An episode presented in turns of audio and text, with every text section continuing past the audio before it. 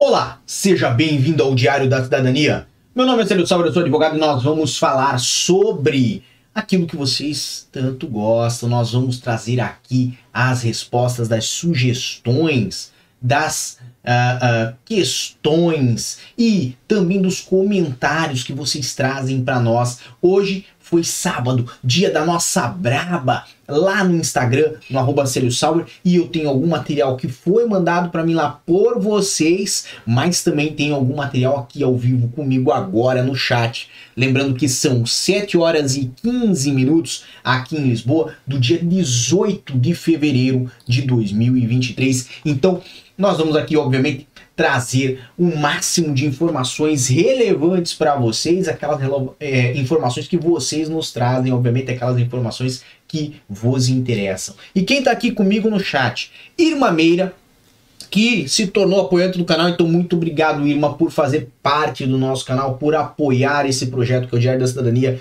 Temos Fabrício Azevedo, Jean Gomes Fortunato, Damásio Lima, Cananda Oliveira, Destruidor Game Power, Monique Costa, Camila Damascena, Alana Vitória, Edna Silva, boa tarde, boa noite para você, independente do lugar onde você esteja.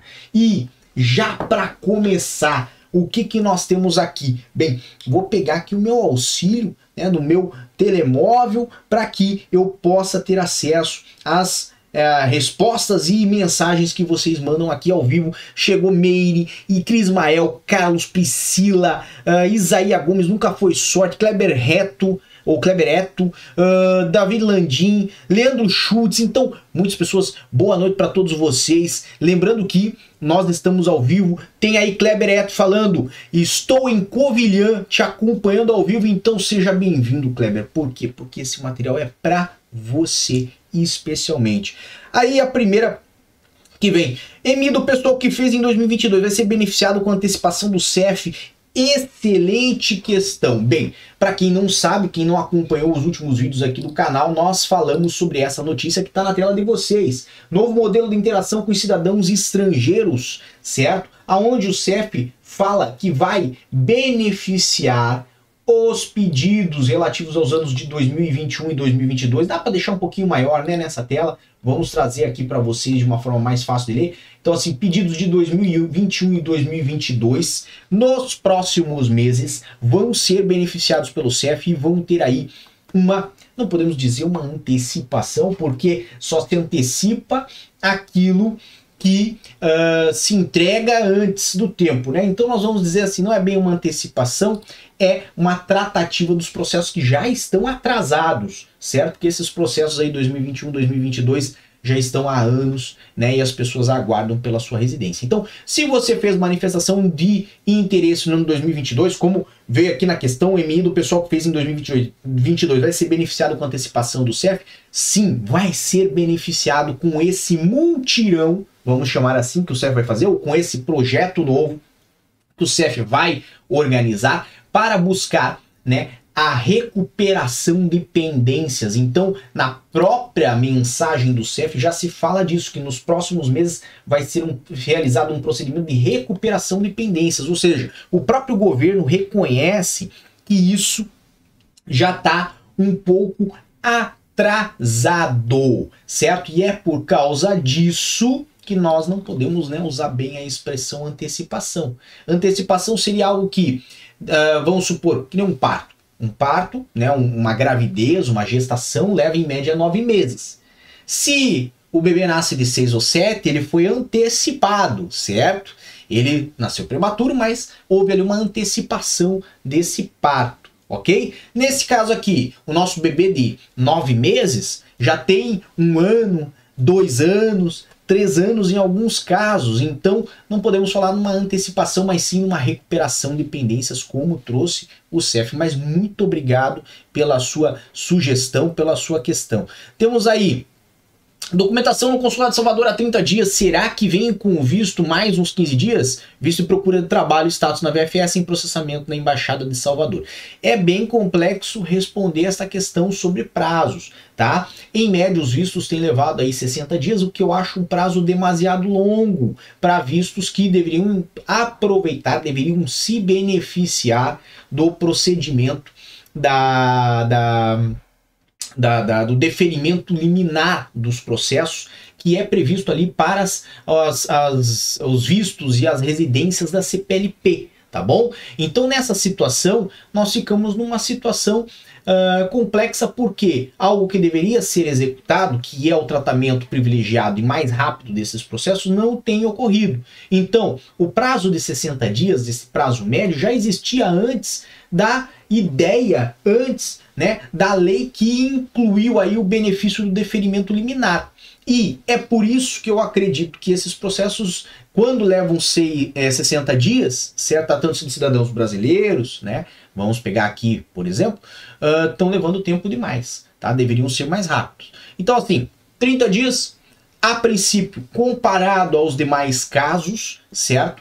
Uh, é um prazo pequeno, tá? Pode esperar aí pelo menos 60 dias de processamento num visto de procura de trabalho. Muito obrigado pela sua sugestão, Fabrício, trazendo aí, brilhantando o nosso canal. Tem alguém que está acompanhando aqui de São Vicente, que é o Magno Abreu Edits. Então, Magno, muito obrigado por acompanhar você que está aí de São Vicente e Francisca Mota, que também fala de Coimbra. Então, fico muito feliz que vocês estão acompanhando, tá bom?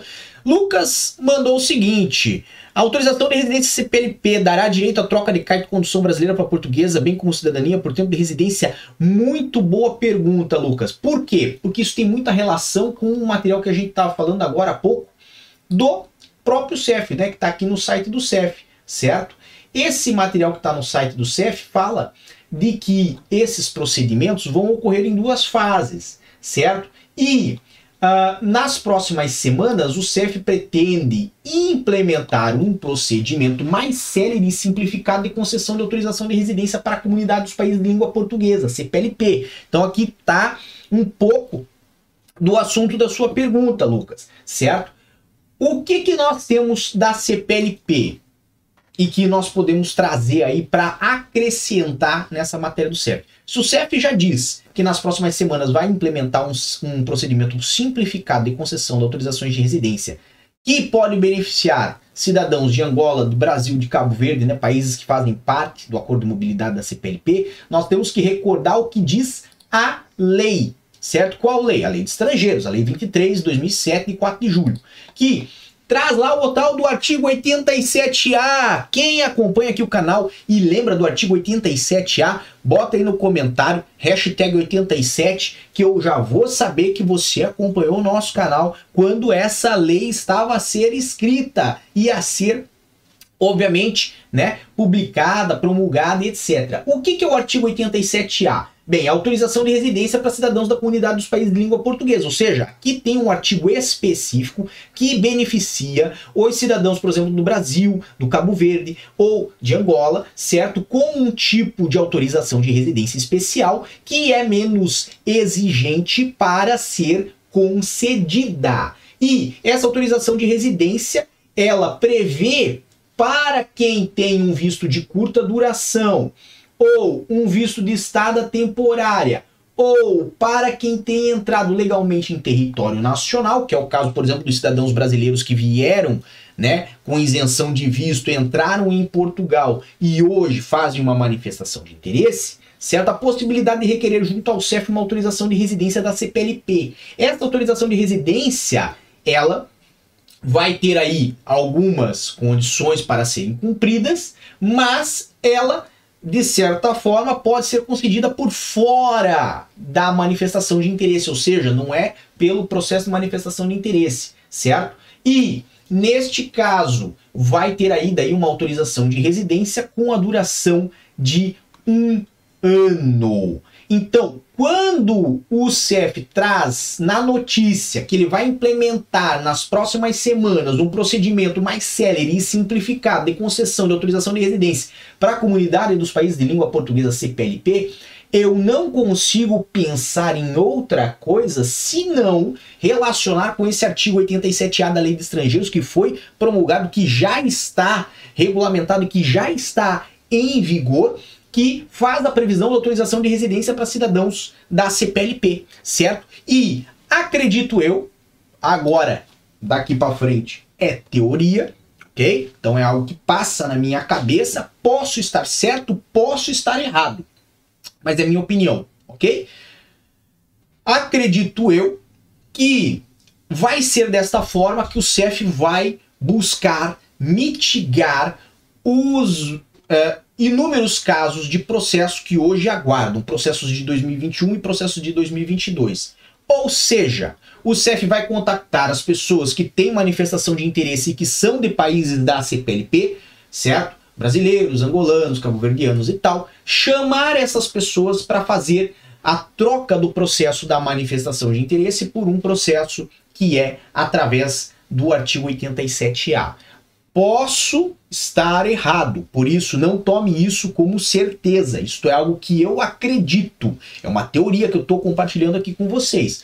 Por quê? Porque é base de que tem na lei, certo? É base do artigo 87A, que ainda não está em exercício, e também, né, informação que foi avançada na notícia do próprio CEF, que vai implementar um procedimento mais célere e simplificado de concessão de autorização de residência para a comunidade dos países de língua portuguesa.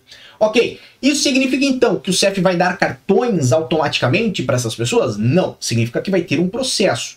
Esse processo, de acordo com a regulamentação lá do decreto regulamentar número 84 de 2007, né, mas já nas suas atuais versões, Uh, ele tem alguns requisitos, não são tantos requisitos quanto a manifestação de interesse, certo? E acredito que é uma boa saída para desburocratizar os processos e permitir que o CEF conceda as residências necessárias para uh, recuperar essas pendências, pelo menos em relação dos cidadãos da CPLP, que são a maioria dos pedidos hoje de manifestação de interesse, tá bem? Então, o que, que eu quero dizer com isso? Quero dizer que, muito provavelmente, muito provavelmente, esse procedimento que o CEF já avançou, que vai implementar, vai ser o do artigo 87A, certo?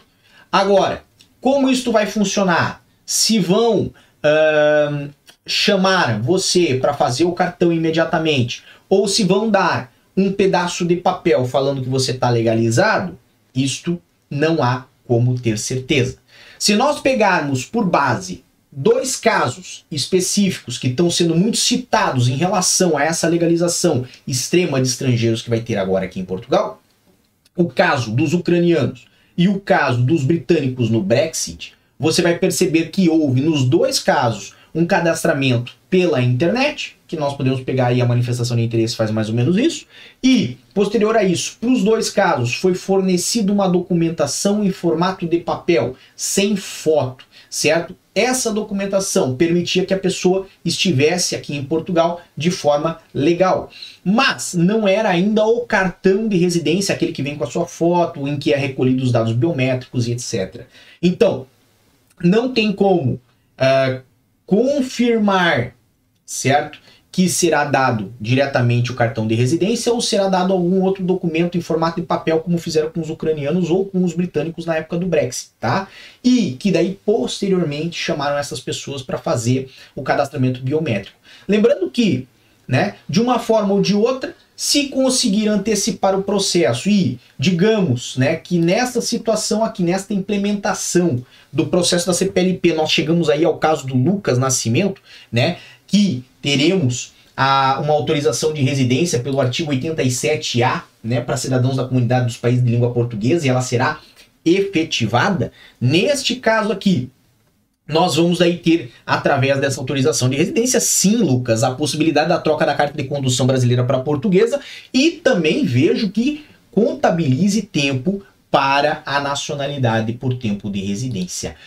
Muito obrigado, Lucas, pela sua questão. Lembrando que são esses os meus colegas de trabalho que me ajudam a fazer esse canal, que me ajudam a trazer informações para vocês. E muitas vezes essas informações vêm aonde? Vem lá no meu Instagram, no arroba Sauer, que vocês já conhecem, vocês sabem que nós temos aqui bastante material no Instagram, certo? Todos os dias nós temos lá cafezinho, todos os dias nós temos informação nova para vocês, Todos os dias eu tenho um vídeo curto, ainda mais uns com uma foto, uma, uma, uma imagem tão bonita quanto essa que está na tela, onde eu pareço que estou com um olho aceso e outro apagado, certo? Mas nós trazemos as informações que vocês consideram relevantes por aqui. E por isso nós conseguimos construir um material que é, é, me orgulha muito, tá? Então eu tenho que agradecer para quem aqui, que nem o Lucas, mandou a sua a sugestão tá bom? Temos aí a Urisneide Teixeira que falou assim, que Deus abençoe cada vez mais, então muito obrigado Urisneide, que Deus lhe abençoe também, eu gosto sempre, né, de quem manda aí boas uh, uh, notícias para nós, porque obviamente, né, quem manda bons desejos para nós uh, sempre faz isso de bom coração, então muito obrigado. Joyce Cleide falou que fez a manifestação de interesse em maio de 2022 e que vai torcer, tô na torcida por você também, Joyce, certo? Eu sou assim partidário da ideia de que quanto menos pendências o CEF tiver ou outra agência que vier depois tiver, quanto mais resolvida tiver a situação dos imigrantes em Portugal, melhor para a sociedade em Portugal, porque essas pessoas obviamente conseguem evoluir as suas vidas e mais importante, elas ficam uh, motivadas, né? Ficam oxigenadas a permanecer aqui em Portugal. E isso é muito bom, tá? Uh, Carlos Gomes, como maestro, né, o grande maestro brasileiro Carlos Gomes, uh, mandou: Meu visto passou pela VFS de São Paulo na quinta-feira. Recebi e-mail dizendo que foi para o consulado. Pode acontecer de negar pelo motivo do PB4? Essa é uma excelente questão, é bem relacionada ao nosso vídeo de sexta-feira, se eu não me engano, onde nós falamos aí de algumas atualizações que tiveram no site da VFS, referente aos checklists dos processos de visto. Ao meu ver, certo?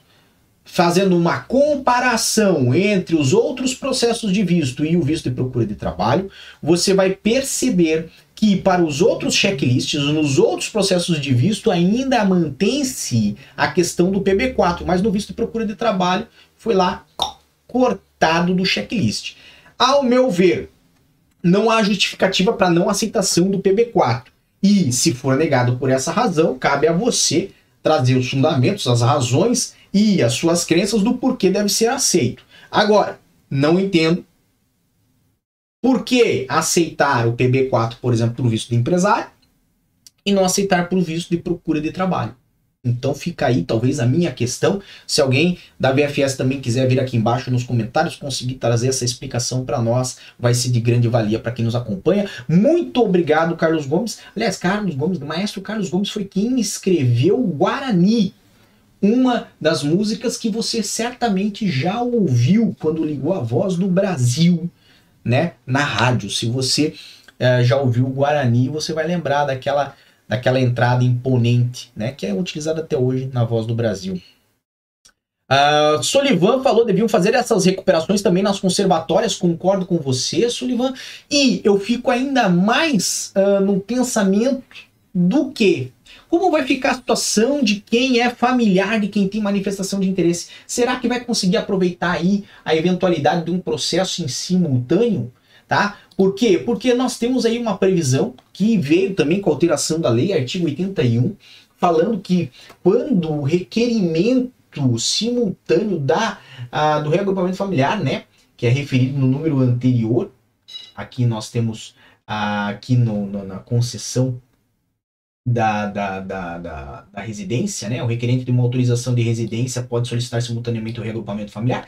E lá no número 5 do artigo 81 fala quando o requerimento simultâneo referido no número anterior ocorrer no âmbito da submissão de uma manifestação de interesse para concessão de autorização de residência para exercício de uma atividade profissional, nós temos no número 2 do artigo 88 e 89, o requerente pode identificar os membros da família que se encontram em território nacional, os quais beneficiam da presunção de entrada legal do requerente, se aplicável nos termos número 6 do artigo 88 e número 5 do 89. Uh, ah, e ainda, né, no número 6, vem para efeitos do disposto no número anterior, tem preferência na apresentação de pedido de autorização de residência, os requerentes cujo agregado familiar integre menores de idade escolar ou filhos maiores a cargo em ambos os casos, a frequentar estabelecimento de ensino em território nacional. Então, esse ponto aqui é um ponto que eu gostaria de ver em execução, por parte do CEF, talvez aí já nos próximos meses ou semanas, né, quando eles forem fazer essas recuperações de pendência. Qual que é a sua opinião? Você acha que valia a pena fazer também já a tratativa de quem é familiar, de quem tem uma manifestação de interesse ou não? Faz só de quem tem a manifestação de interesse, depois o familiar que dê o seu jeito. Quero a sua opinião, tá? Embora eu acho que você vai concordar comigo. Vamos lá, vamos lá. O que, que mais que nós temos Uh, como será o procedimento de manifestação de interesse a partir de março de 2023? Muito obrigado pela questão. Basicamente, né? Acredito eu que por enquanto nada muda, mas quem é de 2023 não vai ser beneficiado por esse essa recuperação de pendências, certo? Como a gente já trouxe aqui na uh, notícia do CEF, certo? Uh, nós vemos que só para o ano 2021 e 2022. Inclusive, levando isso em consideração, nós temos que ter atenção ao fato daquelas prorrogações de validade dos vistos, que nem agora tem lá um decreto que mantém essa prorrogação de validade até o final, até dia 31 de dezembro de 2023, né, para os vistos que estiverem vencidos, eu acredito que essa prorrogação ela vai deixar de existir a partir do final desse ano, tá bom? Tô antecipando aqui algo que é da minha cabeça. Posso estar errado? Posso estar errado, tá bem? Mas por que que eu acredito? Porque aquilo que estava relacionado à pandemia, à Covid, toda aquela crise que ocorreu, certo? É uh, seriam os processos que foram relacionados no ano 2020, que agora praticamente todos já encerraram, os anteriores também já encerraram, né? E aí temos o que? 21 e 22, que foi época pós-pandêmica, atraso do CEF e tal, mas que eles vão colocar em ordem. Então 2023, 2023 já não cola nessa situação da Covid. Vai seguir normalmente. Como é que vai ser esse processo? Quanto tempo vai levar esse processo? Não sabemos. Pode vir a se beneficiar? Pode. Por quê? Porque se antes nós tínhamos aí uh, ah, 150 mil pessoas na sua frente e essas 150 mil pessoas vão ter o processo tratado, bem, você quer o lugar 150 mil e 001, agora vai ser o lugar 001. Então você vai estar tá beneficiado a partir do momento que encerrar essa Uh, uh, esses procedimentos e talvez isso acelere o seu processo, que antes levaria aí dois anos, em 2025 você se uh, resolveria, mas agora talvez já no finalzinho de 2023, talvez em 2024, consegue tratar do seu caso. Não tem como garantir, tá bem? Isso de novo é apenas uma uma ideia, alguma coisa que a gente espera que aconteça, né? Porque uh, visa se tratar dos processos. Lembrando que vamos começar aí pelos uh, países, né? Pelos cidadãos dos países de língua portuguesa e depois, depois, né? Teremos aí também a possibilidade para outros casos, tá?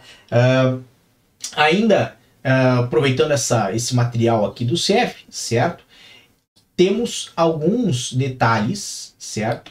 Que tratam lá uh, daquilo que eu falei, do que ocorreu aos cidadãos britânicos. Então aqui, basicamente o extrato final dessa notícia fala sobre isso. Depois de em setembro do ano passado ter sido criada uma resposta em todo o país em coordenação com várias áreas governativas para solucionar os mais de 36 mil cidadãos britânicos abrangidos pelo acordo de saída, o CEF continuará à semelhança do que ocorreu no passado, que aconteceu no passado, a efetuar o atendimento dos cidadãos estrangeiros nos modos habituais nos postos de atendimento existentes em todo o país. Então, o próprio CEF busca trazer, vincular a essa notícia o que ocorreu com os cidadãos britânicos. E para quem não acompanhou essa fase, eu acompanhei. Quando deu o Brexit, os cidadãos britânicos, antes do Brexit, faziam um documento chamado Certificado de Registro de Cidadão Europeu, porque eram tratados como cidadãos europeus, cidadãos de país que faz parte, ou fazia na época, né, parte da, da, da União Europeia. Ok? Depois, depois com a saída do Brexit, aqueles que estavam residentes aqui perderam esse documento e ganhar um outro documento, que é um documento com base no artigo 50 do, do Tratado da, da União Europeia e tal, tal, tal, né, referente à saída, obviamente, do, do, do Reino Unido, né, da União Europeia, e eles tiveram esse documento por um período superior a um ano, ok? E depois foram contactados pelo próprio CEF para fazer lá nas delegações do CEF um título de residência, aí sim, uh, parecido, equivalente com uma autorização de residência, como se faz para estudante, como se faz para caso de manifestação de interesse e por aí vai, tá? Então, existe a possibilidade dessa tratativa do artigo 87A conceder a princípio um uh, documento em formato de papel e posteriormente, quando o CEF chamar para a feitura dos dados biométricos conceder um título de residência similar ao que hoje tem para estudantes, similar ao que hoje tem para quem tem a, a, autorização de residência pelo, pelo artigo 88 e 89? Sim, tem, tem essa, essa possibilidade, tá? Quem mais que está aqui conosco? Uh, temos aí Maricleia Mocelin que mandou: Meu esposo está em Portugal, chegou em março de 2022, torcendo para que saia rápido sua manifestação. Parabéns pelo canal Curitiba, Paraná. Imagino que você fala de Curitiba, então, se fala de Curitiba, eu fico muito feliz. Como vocês sabem, minha terra natal é Curitiba, é onde nasci, certo? É onde tenho família. Tenho, aliás, muita família em Colombo também, certo? Mas é, é a terra da qual eu sempre vou ter meus laços e eu sempre vou me orgulhar. Então, muito obrigado por acompanhar o nosso canal Maricléia. E o que mais que temos? Uh, temos aqui um comentário, uma conversa que eu peguei no meio do caminho entre Raquel e Camila, certo? Que Raquel disse: Estou em Portugal há um ano e não emitiram meu utente. Informaram que não tenho residência e não tenho direito. Porém, meu PB4 venceu e não aceitam mais. Tentei emitir outro no site do governo, tentei emitir outro PB4 no site do governo, sem sucesso. E aí a Camila comentou que também não conseguiu fazer o número de utente por não ter agendamento no CEF. Basicamente é o seguinte: número de utente é um documento que por muitos anos só tinha acesso quem tinha título de residência. Durante a época da Covid, foi permitido aos cidadãos que estavam em processo ou aos cidadãos que tinham a manifestação de interesse com a declaração de entrega da manifestação de interesse a fazer o um número de utente, ok? Hoje, como não tem-se mais essa declaração de entrega, não é uma coisa mais habitual, mais comum, certo? E como Uh, não tem mais em vigor um despacho que, se eu não me engano, era o, era o 3.683, 3.863, alguma coisa assim, de 2020. Despacho lá bem antiguinho, certo? Uh, como esse despacho não está mais em vigor, isso não se faz mais, que é o que? A inscrição de utente para quem não tem título de residência. Por isso que, quando fazem, pedem pelo menos que você tenha um agendamento, ok? Aí vem um outro ponto ocorreu há menos de um mês uma alteração na forma de se atribuir os números de utente. Essa alteração ela criou três divisões: o utente ativo, o inativo e o transitório. O ativo, para quem tem título de residência, é cidadão português ou cidadão europeu com, com, com um certificado de registro aqui em Portugal. O inativo, gente que morreu, faleceu, ok? Nesse caso, inativo. E o transitório? Transitório é válido por 90 dias, é para o seu caso, por exemplo, Camila ou Raquel, certo? Que você pode ir lá fazer o número de utente, caso necessite de cuidado de saúde, ele vai ficar válido por aquele período, para que você tenha ali o seu tratamento de saúde. Mas lembre-se, nesse caso, de quem que é a responsabilidade do pagamento do tratamento de saúde? É seu certo? No caso dos registros transitórios, não existe coparticipação subsídio por parte do governo. Então, meu conselho para você, ou tenta refazer o PB4, ver qual é a razão pela qual não estão permitindo você fazer, talvez esteja relacionada com o fato que você não contribui mais lá no Brasil com o INSS e por isso não fazem. Agora, a outra alternativa, a outra né, solução que eu posso lhe dar é fazer um seguro de saúde, seja com uh, uma, com seu banco, seja com uma empresa diretamente. Você pode fazer uma pesquisa breve na internet, certo? Uh, vou fazer aqui, certo? Mas é comparar seguro saúde, certo? Você vai meter isso no Google, tá bom? E vamos lá. Você vai meter isso no Google.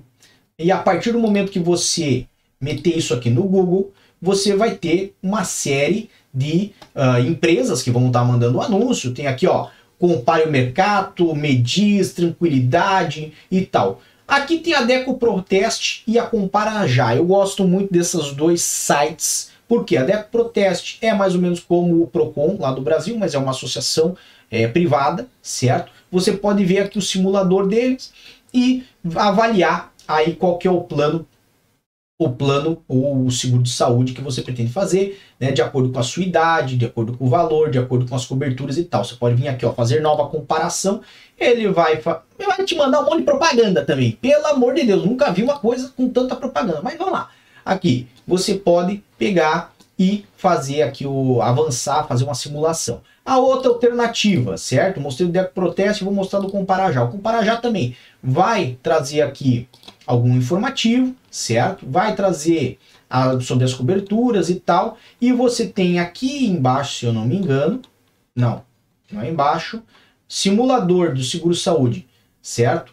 Uh, você tem a possibilidade de avançar, de visualizar as opções, né, com, uh, com várias empresas, certo? Então eles vão ali fazer uma, aqui ó, receber propostas. Você clica aqui, vai preencher um formuláriozinho, certo? E você vai receber a proposta de várias empresas. Por que, que eu estou lhe dando essa sugestão?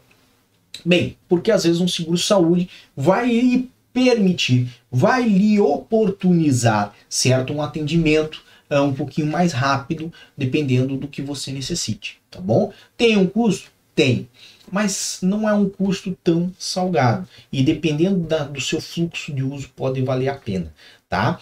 Eu sou uma pessoa que, assim, eu raramente vou ao médico. É muito difícil eu ir ao médico. Talvez a hora que cair um braço e o sangue começar a jorrar, aí eu considero que dá para passar na farmácia, certo? Ou daí depois, talvez eu pense, se eu começar a ficar azul, aí no médico. Mas eu sou, assim, bem resistente de ir ao médico, ok? Agora, já minha esposa não é assim. Minha esposa, qualquer coisa, ela vai ao médico. Vai no médico quase todo mês, se puder. Entendeu?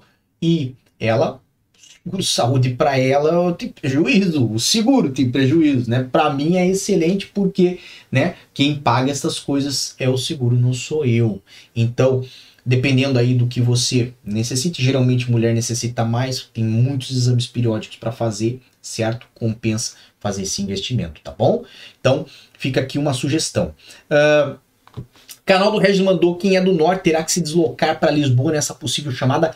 Regis, muito obrigado pela questão, porque porque eu li também na matéria, na informação, no informativo, de que isto seria feito em Lisboa, certo? E eu sou um pouco resistente à ideia de que isto vai acontecer unicamente em Lisboa, tá bom? Eu acredito que a princípio possa iniciar por Lisboa, mas isto vai ser uh, desconcentrado, vai ser a nível nacional. Agora, entre nós, Regis, se eles fizerem isto só em Lisboa, cara, compensa pegar um comboio, pegar um ônibus, pegar uma carona e vir resolver a questão dos documentos, porque é melhor resolver, mesmo que seja só em Lisboa, do que não resolver essa documentação. Então essa é a minha opinião, tá? Uh, professor Jonas mandou aí essa conversa de extensão do CEF, ou extinção do CEF, uh, ah, só enjoa. Concordo com você, tá? Mas eu também sou muito pontual na seguinte ideia. Tudo que tem que ser feito tem que ser feito com cautela, certo? Com programação. E acho que o governo de Portugal ela tem uma mania de anunciar as coisas, às vezes antes de ter estrutura para fazer, certo? E aí ele joga a notícia, certo? Isto faz mídia, aparece no jornal, aparece na TV, mas depois na hora de colocar para acontecer, as coisas começam a se enrolar um pouquinho. Então, uh, a culpa não é nem do CEF, tá? É porque não tem estrutura né, programada e organizada para resolver a situação que se pretende resolver com a extinção do CEF. Vou mais adiante, né? Extinção do CEF para mim sempre foi uma questão mais de marca. Ou seja, vão tirar da fachada o que está escrito CEF, vão colocar uma outra plotagem escrito e AMP, APMA, uma coisa assim, eu já não recordo, desculpa, tá? Uh, também é sábado, já tô cabeça um pouco cansada, mas uh, vão colocar APMA lá na porta e boa parte dos funcionários vai continuar, vão continuar os mesmos. Uh, o investimento, infelizmente, vai continuar pouco e baixo. Os salários, nem se fala, eu lembro do professor Raimundo lá no Brasil, assim, ó, e o salário, ó, certo? Que isso é uma tristeza, certo? A própria PSP falou assim, ó, como é que nós vamos fazer a segurança do aeroporto ao mesmo tempo que fazemos a questão da imigração, se para um policial uh, trabalhar do lado de fora, trabalhar em rondas, ele ganha mais do que trabalhando fazendo a imigração no aeroporto. Quem que vai se uh, propor ou se interessar em falar assim, não, vou fazer a imigração porque eu quero ganhar menos dinheiro. É isso. Essa é a realidade. Então, assim, percebe que nomes mudam, os problemas continuam os mesmos e aí não vai ser bom, não vai ser vantajoso para nenhum de nós imigrantes, tá bom? E não fala aí só uh, uh, a questão, né? uh, de quem trabalha com essa área, mas quem realmente assim está aqui em Portugal e quer se legalizar pode se ver prejudicado porque não tem investimento o suficiente, tá? Uh, Cananda Oliveira mandou o seguinte: manifestação de interesse feita em dezembro de 2021, ida ao Brasil em maio de 2022 e volta para Portugal em novembro de 2022. ME ainda vale? Olha, quem vai avaliar isso é o CEF, certo? Fato é, você ficou um bom período fora de Portugal e pode lhe ser exigido, tá? Uh, que faça prova de permanência em território nacional. Até porque, porque quando nós falamos aí de autorização de residência, eu vou tentar pegar aqui uma, uma informação, tá? Que eu já não consigo confirmar. Eu não recordo nem o artigo, tá? Mas eu tô tentando pegar aqui para você, tá bem? Cananda Oliveira, tá? Tô tentando pegar uma informação aqui para você dentro da, da, da lei de estrangeiros, certo? Uh, que fala de que uma das condições para concessão da autorização de residência é a permanência em território nacional, tá? E isso, vamos lá, aqui, aqui, aqui. Temos lá no artigo 80, é, 77, concessões, condições gerais da concessão de autorização de residência temporária, certo? E aqui nós temos o seguinte, que uma das uh, condições gerais, a concessão de autorização de residência temporária, é a presença em território português, certo? E perceba, quando você traz por escrito presença em território português, né, a gente pode né, entender isso de várias formas. Dentre elas, inclusive, né, essa permanência durante o processo de manifestação de interesse. Por isso que eu sou assim muito resistente, certo, a a qualquer tipo de viagem enquanto você não tem um título de residência na sua mão. Porque mesmo com o título de residência, você tem um período máximo que você pode ficar afastado de território nacional sem que haja o cancelamento desse título de residência, certo? Ah, mas ninguém nunca me falou disso, isso é novidade para mim tal, tal, tal. Isso tá lá na lei, tá? Agora, onde tá? Vamos lá, vou tentar pegar para você também, tá? Uh, porque hoje eu tô inspirado, vamos botar assim, tá? Mas nós temos lá no artigo 85, se eu não me engano, é, no artigo 85 da Lei de Estrangeiros, nós temos aqui algumas uh, informações que tratam né, sobre cancelamento da autorização de residência. E quando nós falamos né, da, da autorização de residência temporária, certo? Ela pode ser cancelada quando você se ausenta sem razões altendíveis né, de Portugal por seis meses consecutivos ou oito meses interpolados, né? Isso no período total da validade da autorização, que geralmente são dois anos ou três anos, tá bom? O que, que eu quero dizer com isso? Quero dizer com isso o seguinte, que se você não tem nem sequer uma autorização de residência, se você tem, ela é considerada cancelada porque você se ausentou tempo demais. Se você não tem nem sequer uma autorização de residência e se ausenta tempo demais de Portugal, isto pode sim criar problemas para o seu processo, certo? Vai depender muito de quem avaliar. Mas quem avaliar pode chegar ao ponto de observar que você não teve permanência o suficiente no território nacional para estar tá sendo concedida uma autorização de residência. E aí? Aí você volta para trás, volta para o final da fila, certo? Então, de novo, né? For sair de Portugal durante o processo de manifestação de interesse, só mesmo por uma razão realmente atendível tá? É algo assim, eu costumo dizer, uh, cautela é muito importante, né? É muito importante que você tenha né, a respeito com o próprio processo, né, e tenha a ideia de que uh, você não tem ainda a sua situação regularizada, não tem ainda a sua situação resolvida. Então, você precisa aguardar o processo se resolver para que daí você possa exercer os direitos de quem tem um título de residência, tá bom? Não antes. Bem, eu já passei do meu limite. Minha esposa já tá, né, braba comigo porque ela fez lá uma carninha assada para mim comer que eu queria que ela fizesse. Eu fui no mercado, fui lá pedir com batata para ela fazer e agora eu tô há 40 minutos aqui e a carne já deve estar tá esfriando. Então assim, por hoje é só, mas amanhã domingo eu tô de volta. E aonde que eu tô? Eu tô lá no meu Instagram também. Se você for lá, você consegue mandar a tua braba lá, tá bom? Mas por hoje, realmente, a gente fica por aqui. Um grande abraço a todos, muita força e boa sorte. Por hoje é só. E tchau. O que você acaba de assistir tem caráter educativo e informativo. Compõe-se de uma avaliação genérica e simplificada. Agora, se você quer saber de fato como as coisas são, você vai ter que ler.